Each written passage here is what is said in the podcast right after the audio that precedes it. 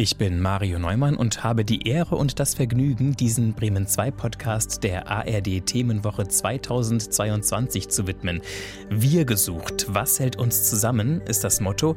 Kenneth Heinecke ist 27, hatte spontan Lust auf eine Stunde reden und sagt dazu: Das sind gemeinsame Werte, sowas wie Ehrlichkeit, Integrität, Offenheit. Und wenn man diese Werte hat und deswegen auch ein bisschen weiß, was man von der anderen Person erwarten kann, dann ist man auch viel mehr mit diesen Personen verbunden. Kenneth hat gleich mehrere Menschengruppen, mit denen er sich verbunden weiß.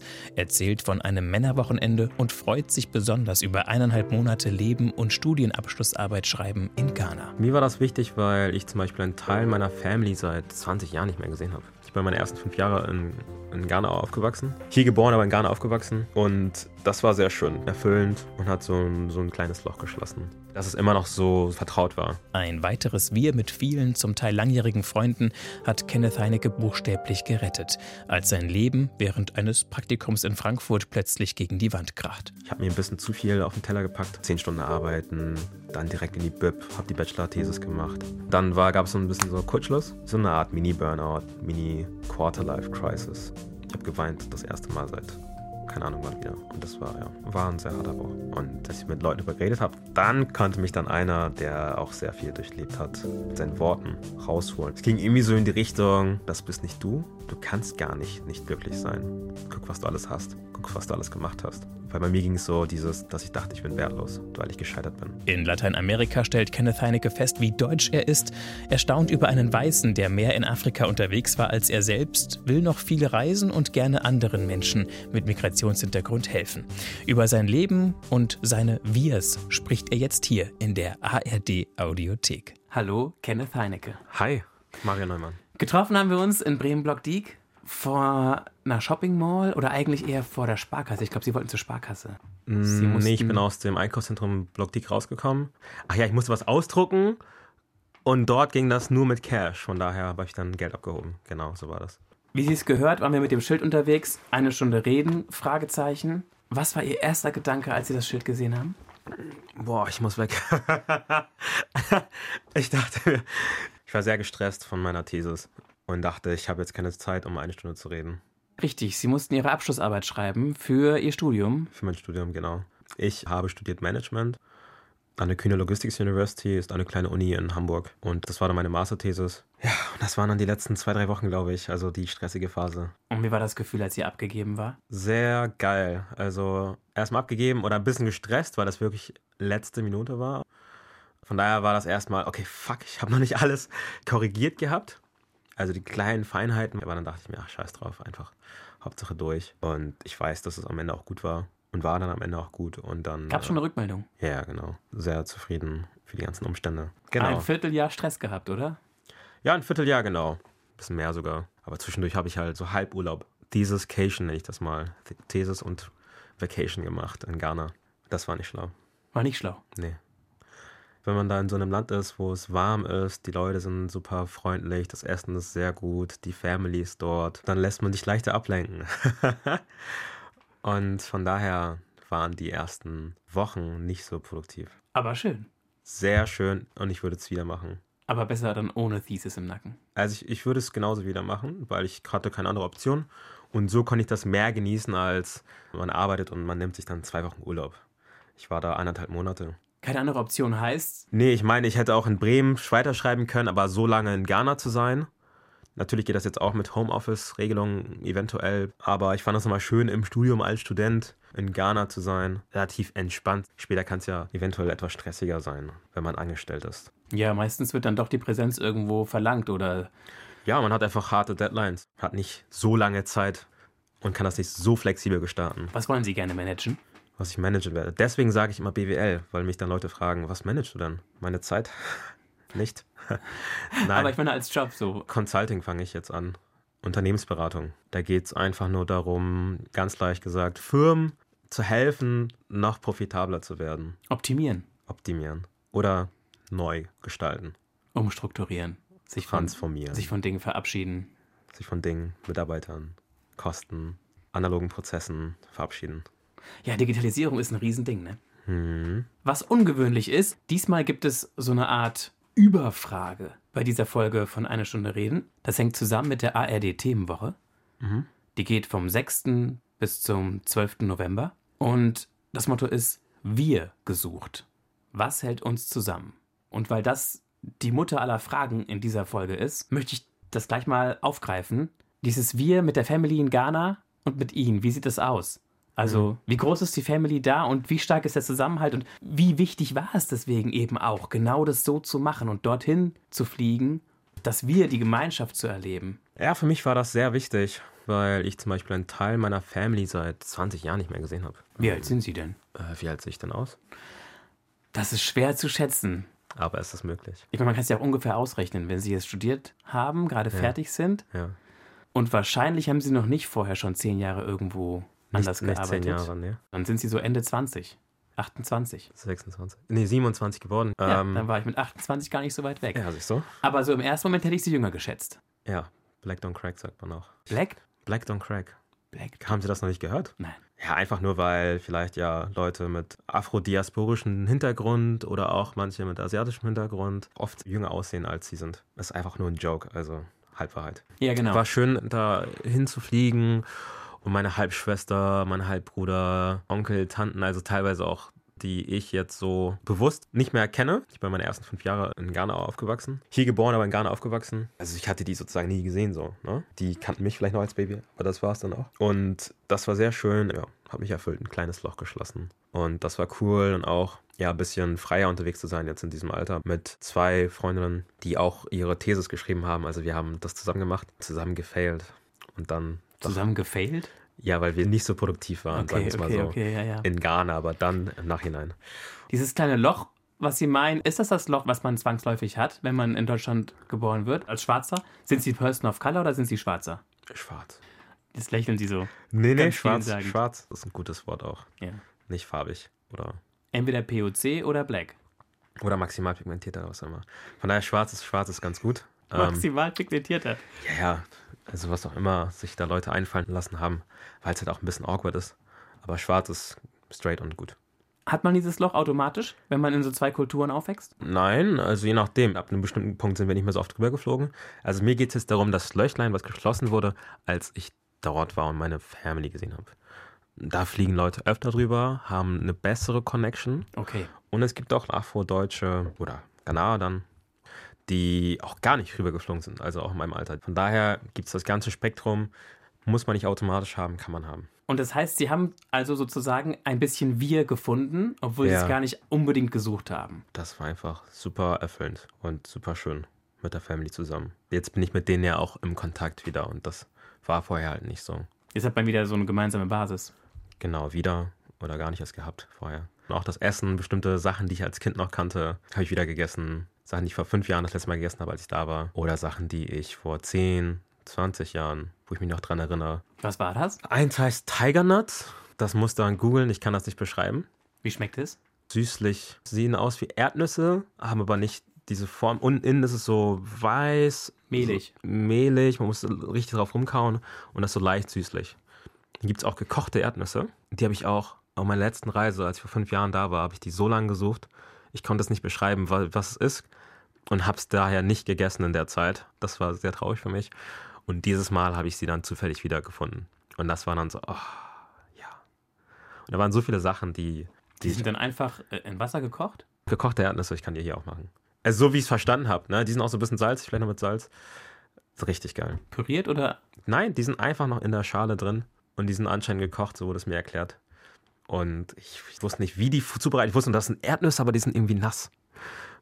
So habe ich es erklärt. Keiner konnte es, so, was ist es? Und wer wusste es jetzt?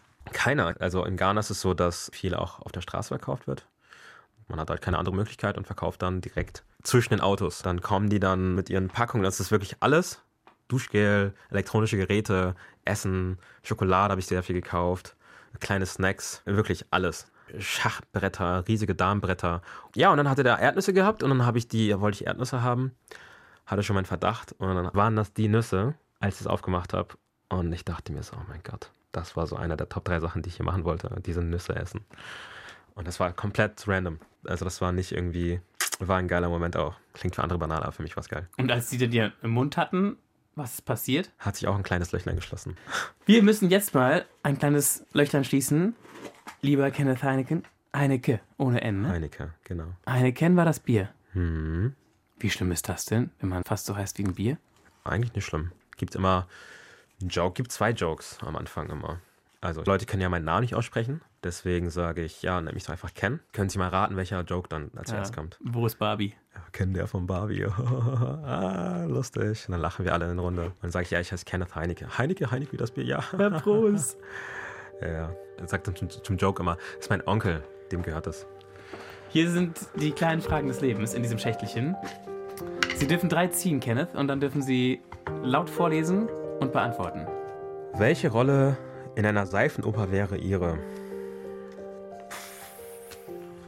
Der beste Buddy vom Lover oder wie auch immer.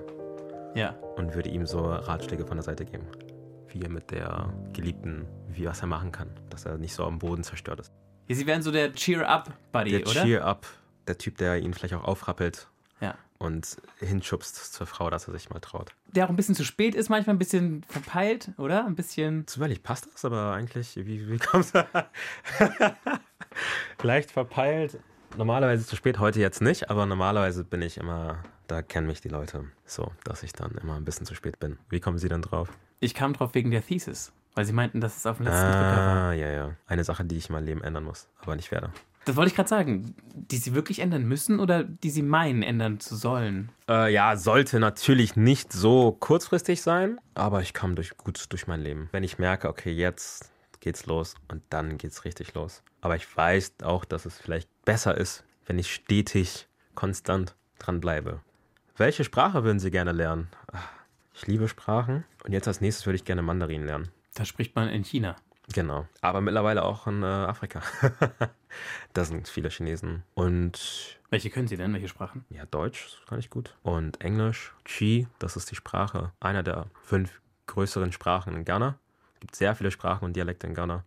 Chi ist somit die größte. Spanisch und Intermediate Französisch. Und was ist Ihre Muttersprache? Chi, Chi und Deutsch. Und Mandarin zu lernen, müssen Sie denn auch diese Schriftzeichen lernen oder kann man das mit lateinischen Buchstaben lernen? Die Schriftzeichen, das ist sehr wichtig. Ich glaube, um Zeitung zu lesen, braucht man 1500 bis 2000 Wörter. Und die Schriftzeichen, das wäre sehr cool, das zu lesen und das sprechen zu können, weil ich glaube, die Chinesen halt, ne, sind schon teilweise die Top-Wirtschaftsmacht und äh, vor allem in afrikanischen Ländern sind die sehr gut am Investieren und nehmen sich ihren Teil. Und ich glaube, es ist gut, mit denen Geschäfte zu machen, vor allem, wenn man die Sprache und dann vielleicht auch die Kultur kennt. Ich denke, ob ich jetzt fragen soll, ob das. Wie ist das aus Ihrer Sicht? Die nehmen sich ihren Teil. Ist das nicht ätzend, wenn schon wieder welche kommen, die sich einfach irgendwas nehmen? Mm. Ist das so ein New Colonization-Style? anders. Also meine Lebensphilosophie ist so ein bisschen so, dass das Leben halt einem Herausforderungen stellt und dass man lernen muss, damit umzugehen. Und wenn man nicht lernt, dann wird das Leben einen immer weiter Herausforderungen stellen und man wird immer weiter runterfallen, bis man es lernt oder nicht. Von daher sehe ich das nicht, dass es irgendwie, ja natürlich könnte man auch ein bisschen ethischer handeln, aber wenn man es mit sich machen lässt, da sind wirklich sehr dumme Stories dabei, dann hat man selbst Schuld. Dann muss man schauen, wie kann man sich von innen heraus besser aufstellen. Also es ist vielleicht blöd, aber ist dann halt so, genau. Spannend. Wir machen mal steckbriefartig weiter. Bei welcher Telefonnummer gehen Sie auch mal nicht ans Handy? Jetzt kratzen Sie sich am Kopf und überlegen. Ich glaube, da gibt es keine. Es gibt Leute, die vielleicht ein bisschen zu oft anrufen, aber dann gehe ich irgendwie ran und ab und zu, wenn ich was vorhab oder was mache, rufe ich dann zurück. Aber gibt es Leute, die Ihnen schon mal richtig auf den Nerv gegangen sind? Ja, ein paar von drüben, ein paar aus gar nicht. Da wird sehr viel, sehr gerne gesprochen, gecheckt. Wie geht's dir? Wie geht's der Family? Was machst du? Und in Deutschland sind wir einfach ein bisschen anders. So. Und das ist auch okay so. Und da gab es eine Zeit, wo man es dann erstmal angleichen muss, Mitte finden muss zu der Häufigkeit. Ja. Wir gesucht, was hält uns zusammen? Was, was geht Ihnen durch den Kopf, wenn Sie die Frage hören? Gemeinsame Werte, sowas wie Ehrlichkeit, Integrität, Offenheit. Man hat diese Gemeinsamkeiten. Sorry, was hält uns zusammen? Das ist dann gemeinsame Werte. Ne? Und wenn man die Werte hat und deswegen auch ein bisschen weiß, was man von der anderen Person erwarten kann, dann ist man auch viel mehr mit diesen Personen verbunden. Und ich komme gerade von so einem Wochenende. Das war so ein Männerwochenende. Von wem aus? Das heißt Mankind Project. Mankind Project. Ja. Mankind Project, also ein Männerretreat. Und ja, also ganz kurz gefasst, man ist da 48 Stunden insgesamt nur, zusammen mit 50 anderen Männern. Mann, ich sag's ja, also man hat da diese, diese Werte versucht da zu leben und auch gemeinsame Challenges gehabt. Und danach war man so verbunden, sehr, sehr, sehr, sehr verbunden. Und auch teilweise auf einem Level mit Männern, was ich so, wo man so offen über Sachen reden konnte, so noch nicht hatte. Teilweise wurden da Sachen geteilt, die Leute noch nie, nicht mal mit ihren Frauen geteilt haben also mit Ehefrauen oder nähere Familie. Also, und das, solche Sachen verbinden halt so, ne? Also ich meine dann diese Werte, Gemeinsamkeiten, gemeinsame Herausforderungen durchstehen. Was ist die Motivation gewesen? Sport, Ernährung, Spiritualität? Ja, so ein bisschen spirituell. Das ist so, ja, es geht da, man kann. Esoterisch, christlich? Ja, genau, so ein bisschen esoterisch ist das. Da gehen teilweise Männer hin, die irgendwie eine Trennung durchlebt haben und sich erstmal neu definieren müssen. Männer, die ihre Männlichkeit an sich setzen wollen. Männer, die zu diesen Zeiten vielleicht auch ohne Vater aufgewachsen sind und da nochmal neu was setzen wollen. Männer, die einfach zusammen mit anderen Männern zusammen mit anderen Männern sein wollen. Und auf der Suche sind nach irgendwas. Auf der Suche. Nach sich selbst. Nach, nach dem Wir, oder? Nach dem Wir. Das Wir ist ja schon sehr, sehr stark. Das ist eben angekommen. Das, das ja, ja, das, das ist das Endprodukt. Geflimmert. Aber es ist nicht, das ist nicht das Hauptmotiv. Wie sind Sie drauf gekommen? Eine Freundin hat die weibliche Version davon gemacht. Ihr Stiefvater ist da auch einer der Leiter. Und ja, ich habe mir dann einen Podcast von ihm angehört und es klang super. Und ich dachte mir, okay, eigentlich bin ich zufrieden, aber irgendwie ist da noch was, was ich angehen möchte. Gab es auch irgendwelche Rituale? Wurde was gemeinsam gesungen oder ja, ja, also, gesprochen? Ja, ja, oder? ja. Und man kann, also ich will auch keinem die Erfahrung wegnehmen, deswegen sage ich. Nicht zu viel spoilern. Genau, keine Religion, keine Sekte. Wenn man sich die Webseite anguckt, denkt man sich, okay, ist schon leicht strange. Aber das ist auch eine Erfahrung, wenn man trotz allem hingeht, trotz der 600 Euro, die für mich ein Thema waren, trotz dieser, was ist das eigentlich? Und man wie viele Schwarze waren da? Wie viele Schwarze da waren? Da war einer. Ich habe mich sehr gefreut. Und da war auch ein Bruder, der auch einen Migrationshintergrund hatte. Das war in, in der Nähe von Braunschweig. Und einer war aus Bremen, auch mit Migrationshintergrund. Und mit dem habe ich mich auch sehr gut connected. Und wir waren gerade auch essen. Und ich glaube, da entstehen auch sehr gute Freundschaften. Es ist international. Es gibt da, glaube ich, 80.000 initiierte Männer, die dann sozusagen diesen Prozess durchgemacht haben und jetzt Teil der, der Community sind. Und in Deutschland 2000. Auf der englischen Seite stehen schon einige Sachen, die man machen wird. Ich würde sagen, wenn du bereit bist, dann geh hin. Sie, neben Ihnen steht der Koffer. Sie dürfen ihn öffnen und eine Sache raussuchen und kurz erzählen, warum es diese Sache geworden ist und keine andere. ah, also soll ich hingucken? Ich ja, ja. nicht hingeguckt. Hingucken bitte. Es sind zwölf Gegenstände. Jetzt hat er ein Sparschwein in der Hand. Der liebe Kenneth Heinecke. Den Drachen schaut er sich an, so ein Stofftierdrache. Türkisfarben. Jetzt habe ich hier gerade so ein Buch, so ein Kalender. Okay, es ist die Weltkarte geworden. Nehme ich die Weltkarte. Ja, ich mag gern reisen. Ich war letzten Jahr ein bisschen unterwegs teils Teil meines Studiums auch noch ein bisschen davor. Ein halbes Jahr in Kolumbien, ein halbes Jahr in, in Mexiko, ein Vierteljahr in UK, fünf Jahre in Ghana, aber das war ja am Anfang, und hier Deutschland.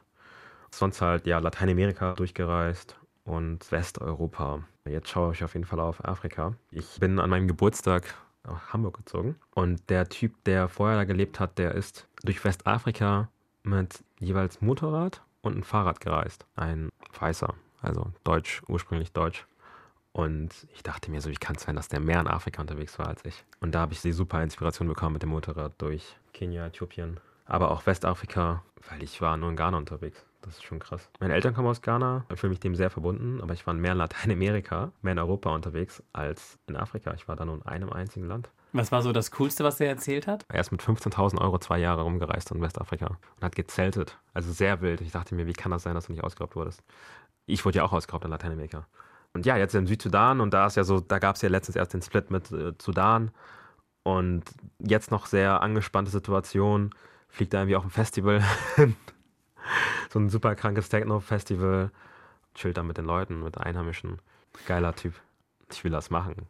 Da sind noch so viele Länder das werde ich auf jeden Fall machen. Das ist jetzt eingebrannt. Wird das dann so eine Zwischenzeit zwischen Studium und Job oder nee, nee, nee, nee, erstmal arbeiten? Nein, ich lasse mir Zeit. Pause also nee, ich, ich habe da gar keine Sorgen. Ich weiß, dass ich es machen werde. Aber was ist mit Familie? Das kann kommen und wird kommen und wahrscheinlich irgendwie vorher so. Aber selbst wenn es mit, dann kommt das Baby mit. Nein.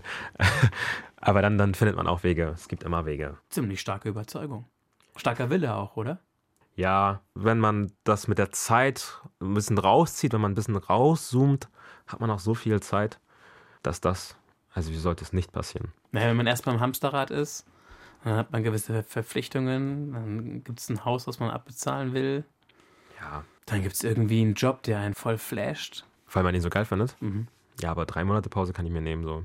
Und dann fahre ich vielleicht nicht durch ganz Westafrika, aber dann fahre ich irgendwie durch ein paar Länder. Dann gibt es erstmal einen Anfang. Gibt es erstmal einen Anfang, genau. Und wenn man, wie gesagt, wenn man rauszoomt, dann ist das alles weniger dramatisch. Dankeschön. Ja, cool.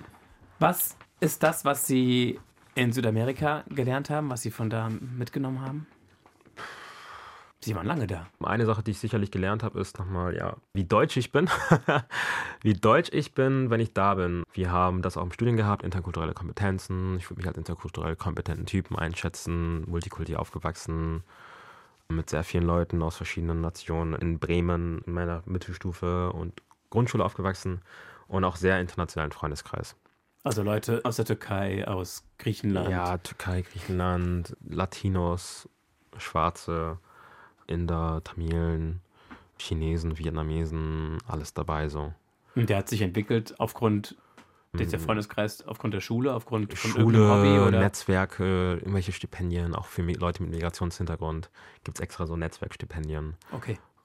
Und da man teilt, das ist eine Gemeinsamkeit, die man hat, diesen Migrationshintergrund. Ne? Wahrscheinlich auch ein Thema, was Das ist, das angesprochen werden Das so sollte. Wir. Ne? Das ist ein Wir, das Krass. offensichtliche Wir. Mhm. Und so wie ich den einen Typen beim Männerwochenende, der einen Migrationshintergrund hat, ich muss ihn nur anschauen, er schaut mich an. Er sagt, danke, cool, dass du hier bist. Auch der Schwarze, ach, wir haben uns dann umarmt, cool, dass du hier bist. Es ist mir ein richtiger Stein vom Herzen gefallen. Ja, und was ich auf jeden Fall in, in Lateinamerika gelernt habe, ist, wie deutsch ich bin, so.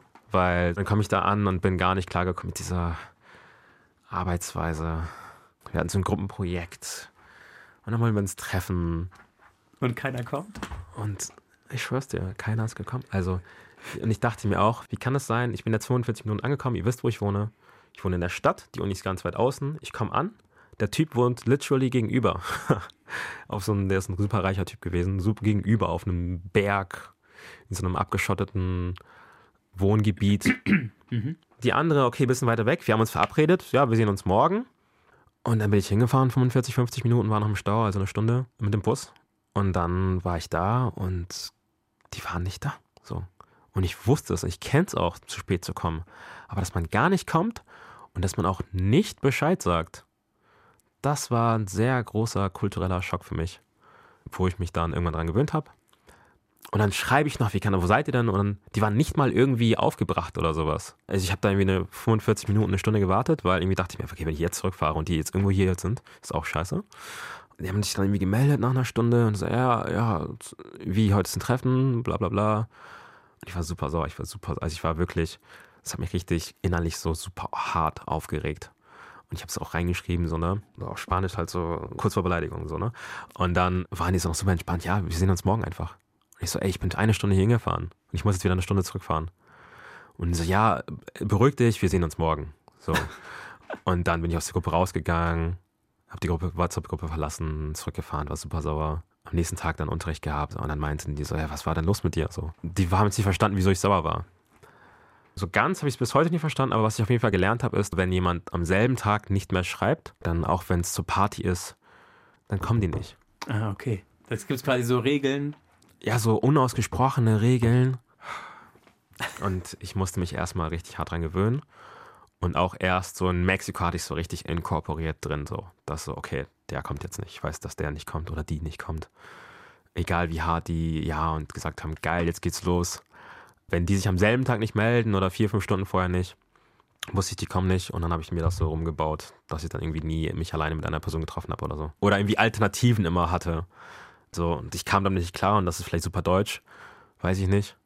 Hm. Zuverlässigkeit ist schon Ja, Zuverlässigkeit. Verbindlichkeit. Abgesehen von der Pünktlichkeit, die halt auch da war, aber das. Dass man da wenigstens absagt, wenn man nicht kommt. Ja, niemand sagt nicht mal ab. Aber die wollen halt nicht Nein sagen. Aus Höflichkeit. Aus Höflichkeit. Und so ein bisschen ist das auch in Ghana so. Wenn man dann sagt, so, ja, wir reden später oder ich, ich gehe und komme wieder. Er kommt nicht wieder. also das ist nicht immer so, aber das, das, also man spürt das dann irgendwann, okay, der meint das so, der will jetzt nur nicht sagen, so, ich gehe jetzt oder ich will jetzt nicht mehr, ich will jetzt aufhören zu reden, ich gehe jetzt. Oder wenn man sagt, ich mache jetzt noch ein, zwei Erledigungen und dann komme ich so. I'm doing one, I'm doing my one, two and then I'm coming. So, das, das, das, das heißt, heißt, nee. Und das ist eigentlich eine gewisse Form der Höflichkeit und das ist einfach anders. So. Und die, so wie diese Gruppenarbeit, die war auch einfach anders gestaffelt. Kam dann am Ende was Gutes bei raus? Am Ende super gut. Das heißt, die haben sich auch mit eingebracht, die beiden. Ja, am Ende haben wir uns eingebracht, war am Ende, war Hardcore. Und getroffen aber dann richtig, euch auch? Ja, wir haben uns getroffen, haben richtig hart durchgezogen, waren dann Klassenbesten. So. Ja, da habe ich halt gelernt, dass ich Deutsch bin. Das war so eine Lektion. Und wie ging es Ihnen damit in dem Moment, als Ihnen das klar wurde? Weil Sie dachten ja eigentlich, Sie sind smooth. Ich bin smooth, aber so smooth bin ich auch nicht. aber sind Sie erschrocken über sich selbst, so ein bisschen? Nee. In dem Augenblick? Also in, damals, da war ich so, oh, fuck. Also war ich schon so, wow. Aber war okay. Ich war eher frustriert drüber, dass, also ich habe mich einfach aufgeregt. Und Sie standen zu Ihrer eigenen kulturellen Prägung? Ja, ja, ich würde mich haben auch sich als. nicht falsch gefühlt. Nee, nee, ich würde mich auch als Afrodeutschen bezeichnen. Also da hat jeder seinen eigenen Struggle mit, wie auch immer. Aber ich würde mich 100% als Afrodeutschen, ne? Afrikanischen Hintergrund und deutschen Hintergrund 100% bezeichnen. Was machen Ihre Eltern als Job? Mein Vater ist so selbstständig. Der kauft und verkauft Sachen, so vor allem so Küchenzeug aus China und dann verkauft er das hier und in Ghana. Und hat alles verkauft und verkauft, gekauft und verkauft. Also großer Struggle gewesen mit Auf und Abs. Und meine Mutter ist Putzfrau. Ja. Bis heute. Bis heute beide. Sind die noch zusammen? Nee. Die sind aber zusammen hergekommen nach Deutschland.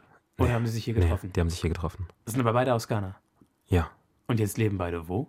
Beide in Bremen. Und sind die auch so drauf wie Sie? Also sind die auch so deutsch in sich drin? Nein. Und trotzdem hat sie es aber nicht erschreckt, dass sie sich als so deutsch erkannt haben. Ich bin ja hier aufgewachsen, 20 Jahre meines Lebens. Klar bin ich deutsch. Na gut, es gab fünf Jahre, ja gut, aber die haben sie schon abgezogen. Die waren sie in Ghana. Da waren sie aber, da sind sie mit ein. Ich, ich bin dann irgendwie so, ja, so eins. mit eins dann, weil mein Vater dann so da so Business hatte. Und dann bin ich irgendwie mitgegangen, hatte da so eine Ziehmutter, eine Freundin von meiner Mutter, die dann so mitgesorgt hat. Und dann bin ich, ja, dann bin ich in, in Ghana aufgewachsen und bin dann hier hingekommen und musste dann hier wieder Deutsch lernen. Und das Verhältnis zu der Ziehmutter ist heute auch noch da? Ich kannte die nicht bis, also ich habe die vergessen bis, bis dieses Jahr. Ja, bis genau. dieses Jahr habe ich sie wieder gesehen. Als ich hier, sie ist irgendwie vor zwei Jahren nach Deutschland gekommen und dann vor kurzer Zeit nach Bremen und dann habe ich sie wieder gesehen und da das sehr sweet, sie wieder zu sehen. Oder ich, ich kannte sie nicht, aber sie, man hat die Liebe gemerkt, die sie hatte für mich. Und das war schön. Und die beiden wollen noch in Bremen bleiben? Nee, beide wollen. Also ist, vielleicht ist es auch äh, überraschend für manche, das zu hören, aber viele wollen gar nicht hier bleiben. Sondern es ist Also nur, ich finde es überhaupt nicht überraschend. aber so schön ist es hier gar nicht. Ja, das ist das eine und zum anderen, sorry, wenn ich kurz reingrätsche, für ja. viele ist es ja auch so, wenn man älter wird und nicht mehr arbeitet oder nicht mehr arbeiten möchte, Rente irgendwann kriegt, ich weiß nicht, ob die Rente bekommen. Ja. Dass man dann sagt, so jetzt setze ich mich zur Ruhe, aber jetzt gehe ich in das Land. Genau. Die würden jetzt schon am liebsten rüber. Ja. Und ich verstehe auch wieso. Das Leben dort, es ist Geld, das ist das Ding. Geld. Wenn du da einen Abschluss kriegst, teilweise kriegst du keinen Job. Also Cousins habe ich drüben. Die jetzt irgendwie einen Abschluss haben, bekommen haben und so schnell wie möglich raus wollen, um zu arbeiten. Es geht um die Arbeit. Und deswegen sind auch meine Eltern hier.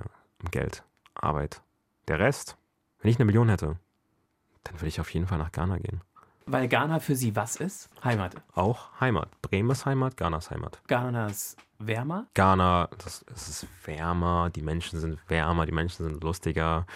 Das Essen, Spaß, Freude, alles was, das ist auf jeden Fall. Was es ausmacht schön. für Sie.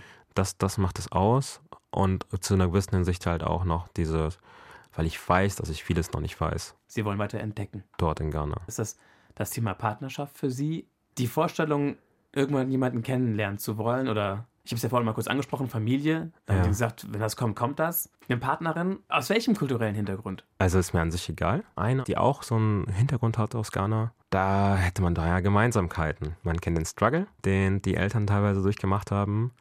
Man kennt die Sprache vielleicht sogar.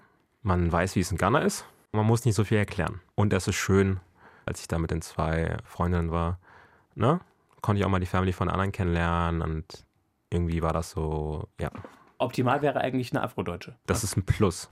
Aber wichtiger sind die Werte, die Werte, die Persönlichkeit. Das Wir. das gesucht wird. Ja, ja. Jetzt, jetzt, jetzt holen wir wieder das Motto rein. Also das Wir, genau, ne? Also die, die Werte oder die Persönlichkeit der Frau, das ist wichtiger. Da möchte ich mich jetzt nicht eingrenzen. Natürlich ist es super, wenn man dann noch eine Schicht hat. Noch so eine Art Bonus. Genau, noch so eine Art Bonus, was aber wirklich gesagt nicht, es nicht zwingt. Das erste ist wirklich, dass es von der Persönlichkeit her passt. Dass es ein Wir gibt. Dass es eine Partnerschaft-Perspektive gibt. Genau, Zu zweit. genau. Weil man sich einfach gut riechen kann, weil man sich versteht, weil man miteinander Mhm. abhängen kann, Genau. reden kann, Scheiß machen kann, Genau. kuscheln kann, intim sein kann, alles. Wir sein können, wir. Wir. Und sie sind nicht der Typ, der eine Checkliste hat. Das glaube ich nicht. So schätze ich sie Nee. zumindest nicht ein.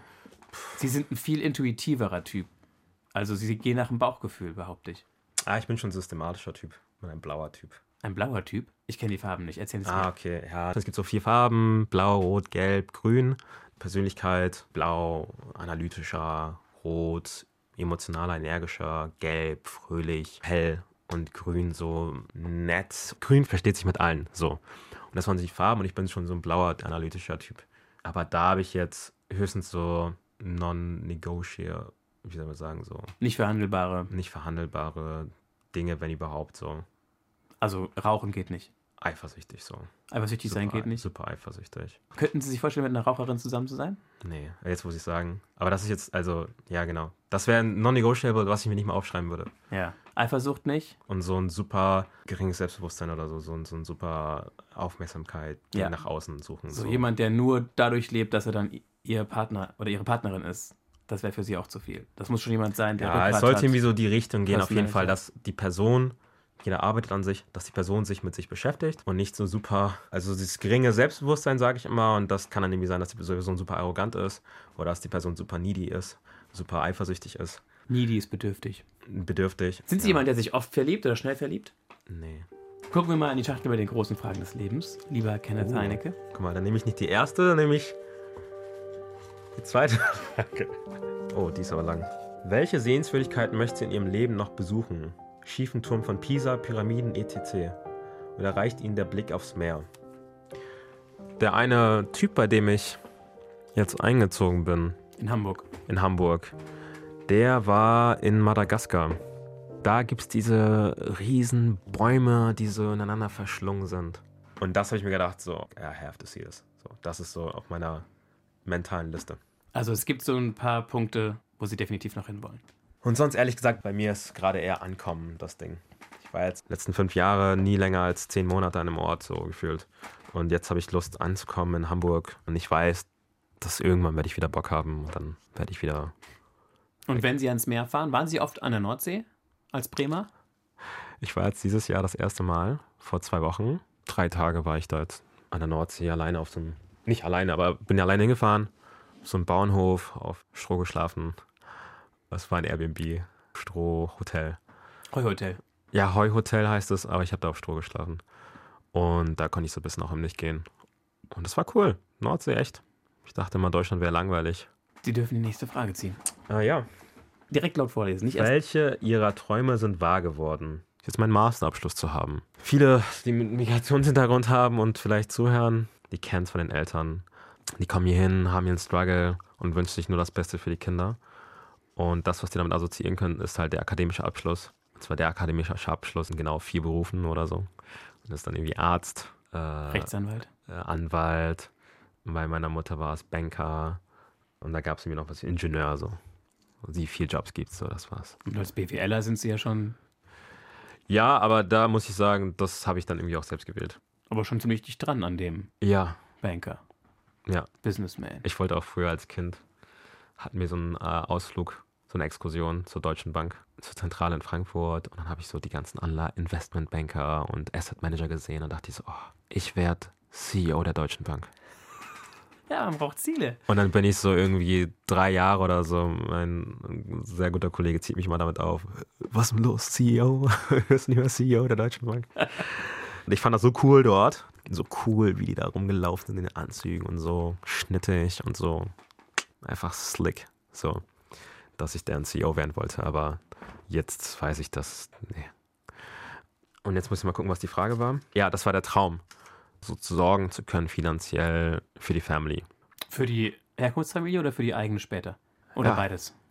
Ist es so, dass man der Familie Geld überweist? Ja, sehr oft so. Ich jetzt nicht regelmäßig. Ich konnte mich da gut raushalten, aber immer mal wieder. Irgendwelchen ja. Cousins oder Cousinen? Halbbruder, Halbschwester. Weil die einfach nicht die Chance haben, so viel zu verdienen, oder? Ja, ist so eine kleine, ist wie gesagt nochmal andere Kultur, wenn manche auch nicht verstehen. Also muss wirklich überlegen, Geld ist vielleicht auch, weil es nicht da ist, ein großes Ding. Und da gibt man sich auch innerhalb von Ghana mal so Geld, weil man weiß, Leute sind am struggeln und der Struggle ist hart. Und jetzt Inflation, ich glaube über 30 Prozent in Ghana. Und ich habe hier gesehen, hier, oh, IFO sagt, Deutschland Inflation nächstes Jahr 11 Prozent. In Ghana haben sie es jetzt schon viel höher irgendwie, ich weiß, ich glaube nicht, das waren 27 Prozent. Die Preise gehen teilweise in Monaten hoch. Meine Mutter, als ich in Ghana war, vor drei Monaten habe ich was gekauft. So ein Dress, so ein Anzug. Und meine Mutter hat das nochmal in einer anderen Farbe gekauft. Und es war irgendwie um 20 Prozent teurer, zwei, drei Monate später. Und dann kommt Inflation plus Leute, die es ausnutzen. Von daher, die Preise sind sehr hart am Steigen. Teilweise so Tomaten oder so waren so teuer wie hier oder teurer. Und das Einkommensniveau ist? Das Einkommensniveau ist niedriger. Oder die Hälfte? Deutlich niedriger. So ein bisschen unter Kolumbien, das ist so, da, wenn du einen Job hast und Fulltime arbeitest unter der Sonne, kriegst du deine 150 Euro. Im Monat. Im Monat. Und das ist so nicht gut, aber jetzt auch nicht super schlecht. Dann gibt es natürlich die Gutverdiener. Also man muss ein Business haben und dann Fettgeld machen. Also die, die, die, die Mitte ist ein bisschen dünner als hier. Dann gibt es ganz viele, die ganz wenig kriegen. Mit 80 Euro auskommen. Ich rede jetzt von den Leuten, die jetzt an der Straße verkaufen bei 33 Grad. Und die Sonne ist dort auch ein bisschen anders. Naja, am Äquator, am Meer, schwül. Du duschst dich und schwitzt beim Rausgehen schon wieder. Und das ist schon richtig hart. Und da ist man dann auch ein bisschen dankbar, dass man hier aufgewachsen ist. Und ich bin auf jeden Fall dankbar. Wenn ich es auswählen könnte, würde ich auch, jetzt wo ich auch in verschiedenen Ländern war, würde ich auch immer sagen, Deutschland. Als den Ort, wo man. Wo ich aufwachse. Schule umsonst, Uni umsonst. USA auch. Da gehst du zum Arzt. Da haben viele Schulden wegen der Uni und weil die irgendwie mal einen Unfall hatten. Hohe Schulden. Und hier ist alles umsonst und deswegen bin ich super dankbar, dass ich aufgewachsen bin. Und ähm, kommen wir zur nächsten Frage. Wenn Sie Bundeskanzler, Bundeskanzlerin wären, was würden Sie ändern? Was für mich natürlich ein Ding war, die Zeit in der Schule. Ich würde irgendwie versuchen, dass der Job des Lehrers attraktiver gestaltet wird, aber dass auch irgendwie, oh, dass das so umgepolt wird, dass man sich das nochmal ganz bewusst überlegt, ob man Lehrer wird. Weil es gibt sehr viele Lehrer, die keinen guten Job gemacht haben. Ich sehe Leute, die gerade irgendwie Lehramt studieren, wo ich weiß, das ist so ein wichtiger Job. Ich habe meine Bachelor-These drüber geschrieben, Afrodeutsch und Bildungserfolg, weil irgendwie je weiter ich gekommen bin, und ich meine jetzt mit weit zum Abitur oder dann auch Anfang des Studiums, desto weniger Schwarze oder Afrodeutsche oder auch Leute mit Migrationshintergrund habe ich gesehen. Und dann habe ich meine Bachelorarbeit darüber geschrieben und ganz viele Stories gehört, wie voll viele Leute Lehrer hatten, die gesagt haben, aus dir wird nichts oder du schaffst das nicht oder du kannst auch eh nichts, sei mal leise, äh, auch handgreiflich wurden.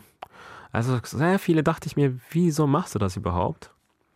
Und ich kann es verstehen, wenn man 50 ist, dass man vielleicht nicht mehr irgendwie und auch schon sehr viel durchgemacht hat und sehr anstrengender Job ist. Aber man hat da so eine gewisse pädagogische Rolle. Und da würde ich wirklich schauen, dass man erstmal mehr Lehrer hat und auch Lehrer hat, die irgendwie einen mehr Zuspruch geben, die mehr Support haben in irgendeiner Hinsicht, weil ja. es gab auch super gute Lehrer, die dann gesagt haben, oh, als der Lehrer das gesagt hat, das hat mich richtig motiviert. Sehr viele super erfolgreiche Leute beziehen sich immer noch auf die Lehrer.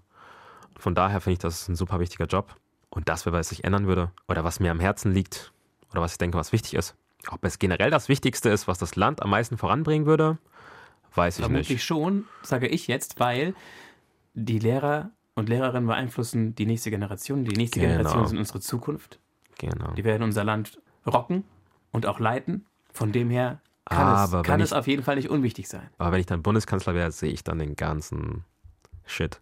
So, ne? Was die ganzen Leute, die sich hier beschweren. Aber ich finde das sehen. super, weil darum geht es ja. Es geht ja um einen Ausschnitt aus ihrer Perspektive. Genau. Wir lernen, ja, genau. wir lernen, ja, die Welt aus der Sicht von Kenneth Heinecke kennen. Ja. Das ist ja der Clou an diesem Podcast, ja, dass wir, dass das wir einfach mal eintauchen in die Realität und auch in den Konstruktivismus eines Menschen. Ja, das stimmt. Erstmal vielen Dank. Ja. Sie haben gesagt, Sie haben sich für Ihre Abschlussarbeit an dieser Uni, ich habe vergessen, wie sie hieß. Welche Uni jetzt? Die Master oder die Bachelor? Die Master-Uni.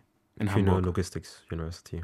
In Hamburg ist die, ne? Ja. Aber ist das nicht der Kühne von Kühne und Nagel? Das ist der Kühne von Kühne und Nagel. Aber wieso waren Sie auf der Uni? Ah, das war auch so eine lange Geschichte, ganz kurz gefasst. Ich war vorher in Frankfurt und vorher auch woanders. Mir ist bewusst geworden, wie wichtig es ist, in der Nähe von Familie und guten Qualitäts-OG-Freunden zu sein. Also die Leute, die ich wirklich auch seit langer Zeit kenne. OG steht für Original Gangster. Original Gangster. Das kommt doch aus dem Rap. Ja, ja, aber also wirklich so, die kenne ich halt schon seit der Grundschule, Mittelstufe, Oberstufe, Studium kenne, wo ich schon Sachen durchlebt habe. Deswegen wollte ich in der Nähe von Bremen studieren und dann Hamburg und auch wenn es da ein bisschen schwierig war, eine gute Uni zu finden, da habe ich halt ein Vollstipendium bekommen und ja. Was, was haben die für Sachen durchlebt? Ja, in Frankfurt war das ein bisschen schwierig für mich, da Anschluss zu finden. Der Job hat mir gar nicht gefallen. Ich habe mir ein bisschen zu viel auf den Teller gepackt, zu vielen Hochzeiten getanzt. Was haben Sie alles gemacht? Ja, ich wollte die, diese Arbeit, da mein Praktikum bei PepsiCo, also Pepsi Corporation. Und da war ich im Brandmanagement als Praktikant. Und ja, das, das, das war. Das, Nach dem Bachelor. Ja, sozusagen Ende des Bachelors habe ich das nochmal verlängert und das Praktikum gemacht. Das war super viel. Eine Stunde Fahrt, Commuten, also zwei Stunden und zehn Stunden arbeiten. Dann direkt in die BIP, habe die Bachelor-Thesis gemacht. Da gab es noch so einen Aufnahmetest. GMAT heißt der für private Unis, den ich machen wollte, weil ich damals auf so eine super Top-Uni wollte. Ja, und dann nochmal für die Unis bewerben, diese Top-Unis da. Und das war ein bisschen zu viel. Dann gab es so ein bisschen so Kurzschluss. Dann musste ich mich ein bisschen rehabilitieren. So eine Art Mini-Burnout.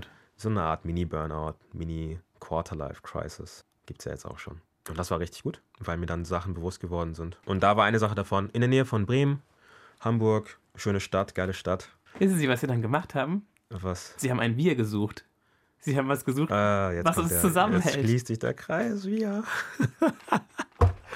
Also Sie haben, Sie, aber nee, ganz ehrlich, Sie haben, Ich, ge- Sie wir, haben, wir, ja. ja, Sie haben gemerkt, dass das Wir wichtiger ist als das Ich. Sie haben Ja. gemerkt, der eigene Erfolgskurs ja, ist schied egal, ja.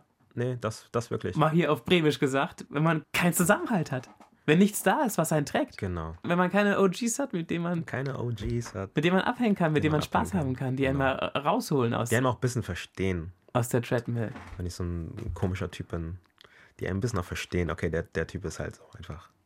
Okay, gab's noch was, was Sie erlebt, durchlebt haben? Also das war so mit am einschneidendsten. Dieser Mini-Burnout im Endspurt der Bachelorphase. Genau. Und sonst eher Positives. Aber das war so das Negativste. War kurz, aber sehr tief. Sehr intensiv. Sehr tief. Haben Sie zu Hause gehockt und geheult? Hm.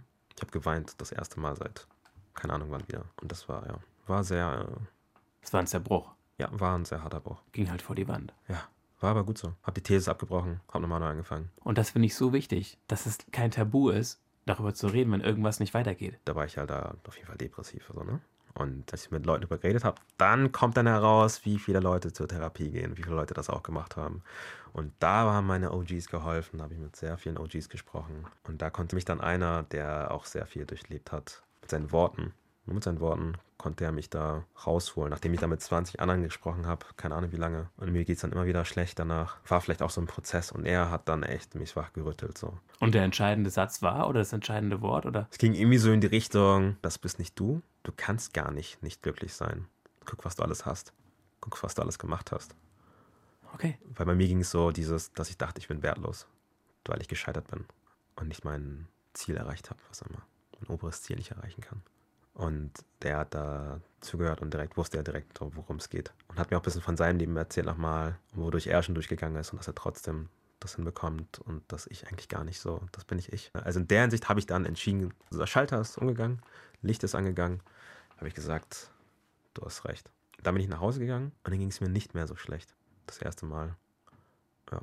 Und eine Therapie oder so brauchten Sie dann? Also haben Sie nicht Ja, gemacht? ja, ich habe, also ich habe wirklich und das, Oder irgendwie ich habe alles versucht und auch direkt, Psychopharmaka? äh, ich habe alles versucht, so ne? Okay. Weiß nicht, also so ein Naturding war das eher. Nee, Drogen Pilze nicht. geraucht? Nee, nee, nee, nee, nee, nee, nee, nee, nee, nee, so weit ist es nicht gegangen. Ich habe Therapeuten angerufen, habe gesagt, ich nehme zwei gleichzeitig. Aber die Freunde haben mir geholfen. Ich war dann zweimal da jeweils und die meinten, alles gut, passt. Okay, bei Beim einem war ich dreimal. Okay. Ja, der meint dann, nee, passt. Die Freunde haben mir schon, das hat da in der Hinsicht schon geholfen. Das Wir. Jetzt lachen Sie, weil ich hier sitze und strahle wie so, ein, wie so eine Buddha-Figur, die irgendwie gerade ihr Om macht und so, wie so ein Honigkuchenpferd, freue ich mich gerade. Äh, Wir haben es geschafft, dass wir, Leute, Redaktion, habt ihr es gehört? Nee, also, ähm, äh, Aber das ist, das, ist, doch- ist es halt. das ist auch. halt krass. Ja, ist es. Das ist schön, sehr schön.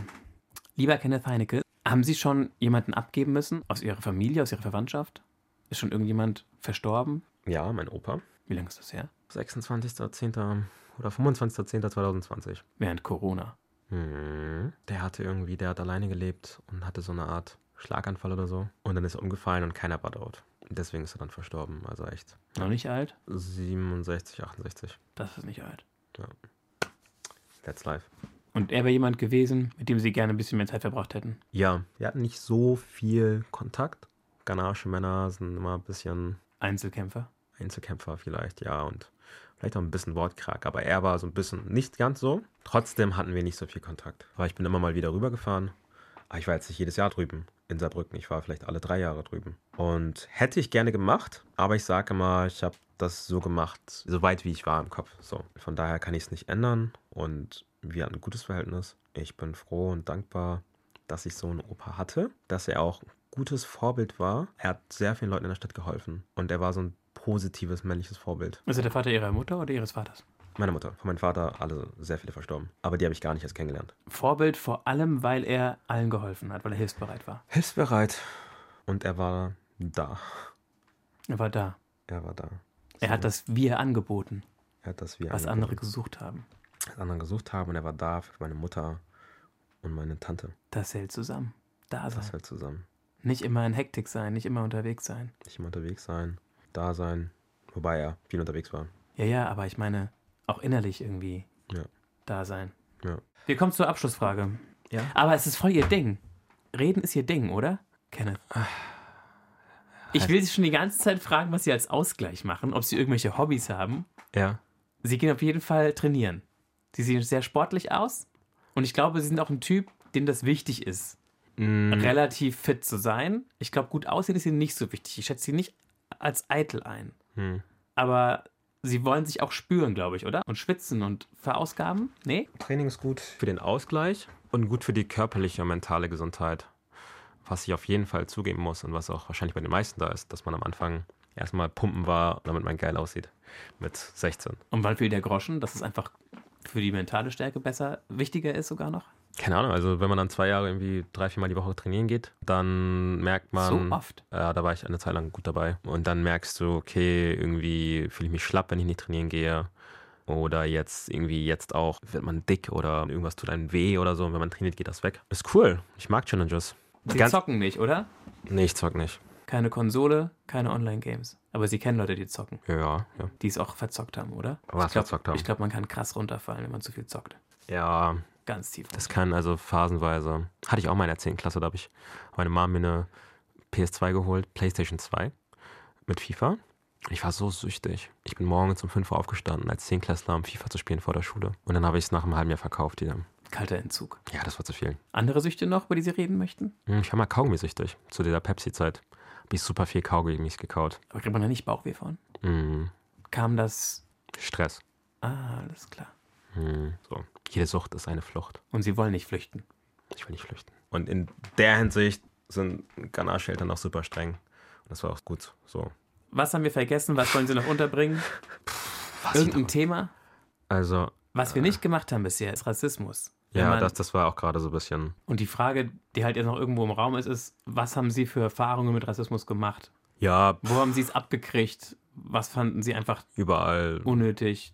Überall. Also, ich bin aber auch so ein Tunnelblick und so. Jetzt haben Sie gerade Ihre Hand so rechts und links vom Gesicht hingehalten. Ich hatte schon Sie meinen Scheuklappen. So eine Ja, Art Sch- Schutz, Schutzschirm. Ja, ich kann das so. Also, ich kriege manche Sachen teilweise nicht mehr mit. Leute starren an. Früher ganz oft das N-Wort. Leute auch damit gespielt. Wegen Körpersachen, wegen der Hautfarbe und ja, History und Slaves und alles so. Das frustriert super und kann auch depressiv machen, glaube ich.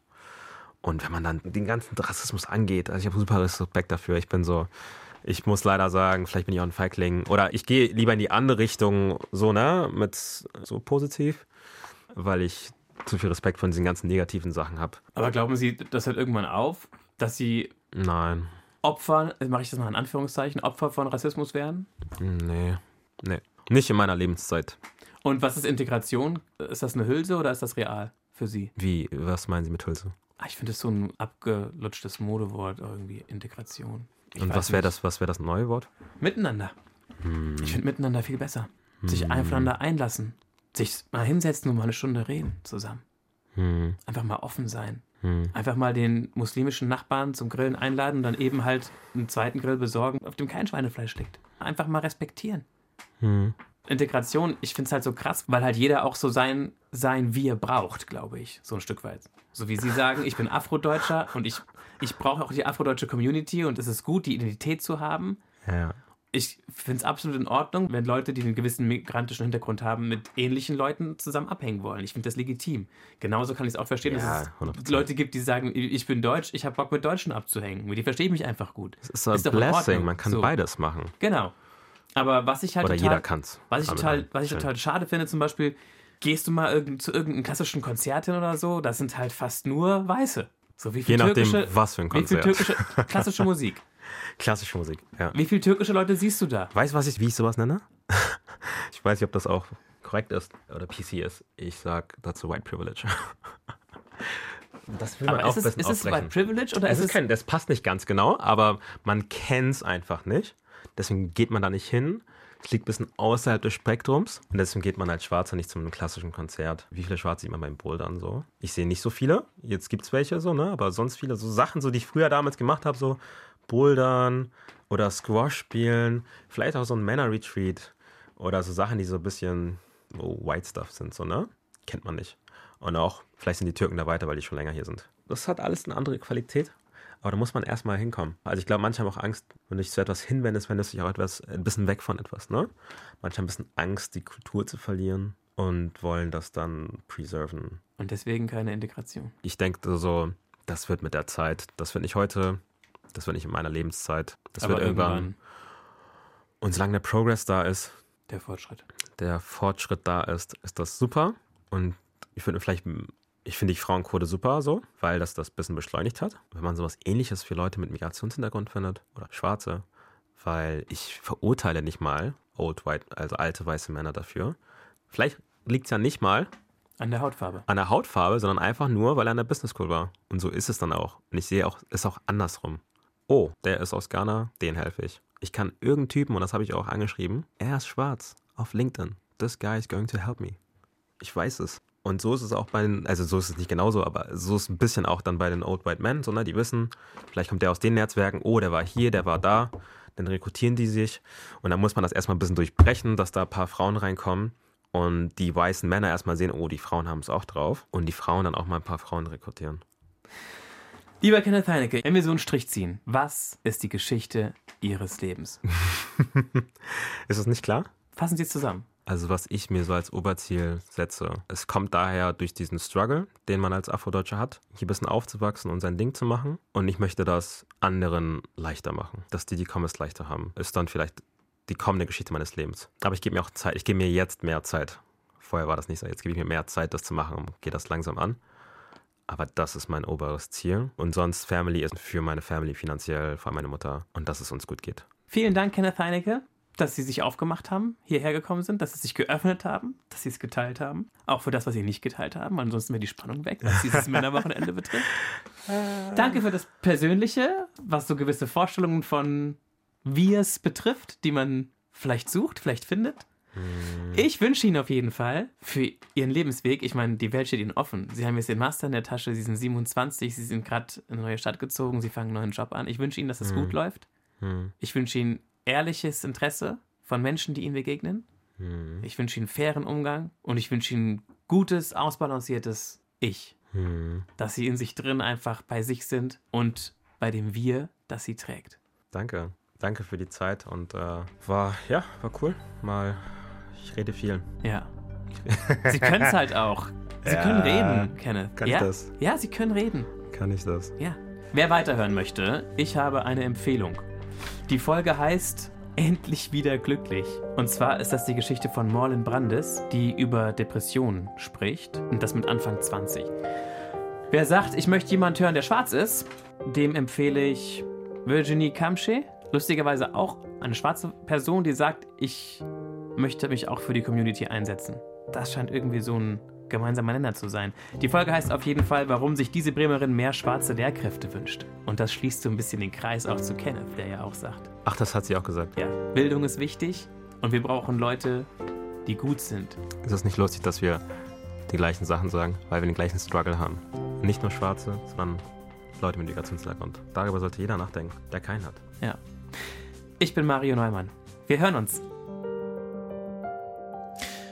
In der ARD-Themenwoche 2022 geht es um Konfliktlinien und den Kit in der Gesellschaft. Zum Motto Wir gesucht, was hält uns zusammen, dürften Sie in der ARD-Audiothek viele hörenswerte Gespräche über Konflikte und Gemeinschaftsprojekte, Reportagen mit Perspektivwechseln und Podcasts über das Auseinanderdriften und Zusammenwachsen finden, die sich lohnen dürften.